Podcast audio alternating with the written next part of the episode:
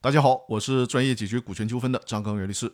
这期咱们聊的话题是买卖股权受阻应该如何维权。商业往来当中最可恨的就是违约了。之前的音频我们学习到了，买卖股权的时候，股权是从公司股东名册变更的时候生效的，也就是说，没有完成股东名册的变更，就代表这个股权买方还没有真正得到。但实践中确实会遇到这样的问题，卖家就是违约。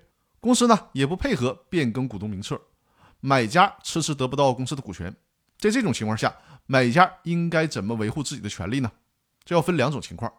一种情况是呢，卖方收了钱不履约，就是不履行交付股权的义务，导致公司不能进行股东名册的变更。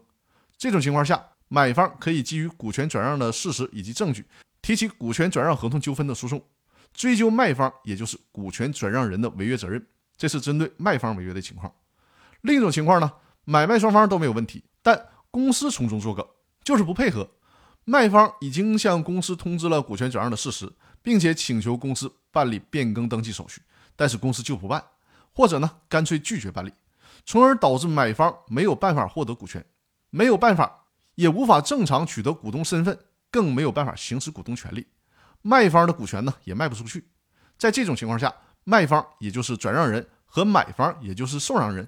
都可以把公司作为被告起诉公司，要求公司办理股东名册的变更。通常这种情况下，法院会判令公司履行法律规定的义务，排除对股东行使权利的妨碍。那好，本期音频就到这里了，更多内容我们下期继续。感谢各位的收听。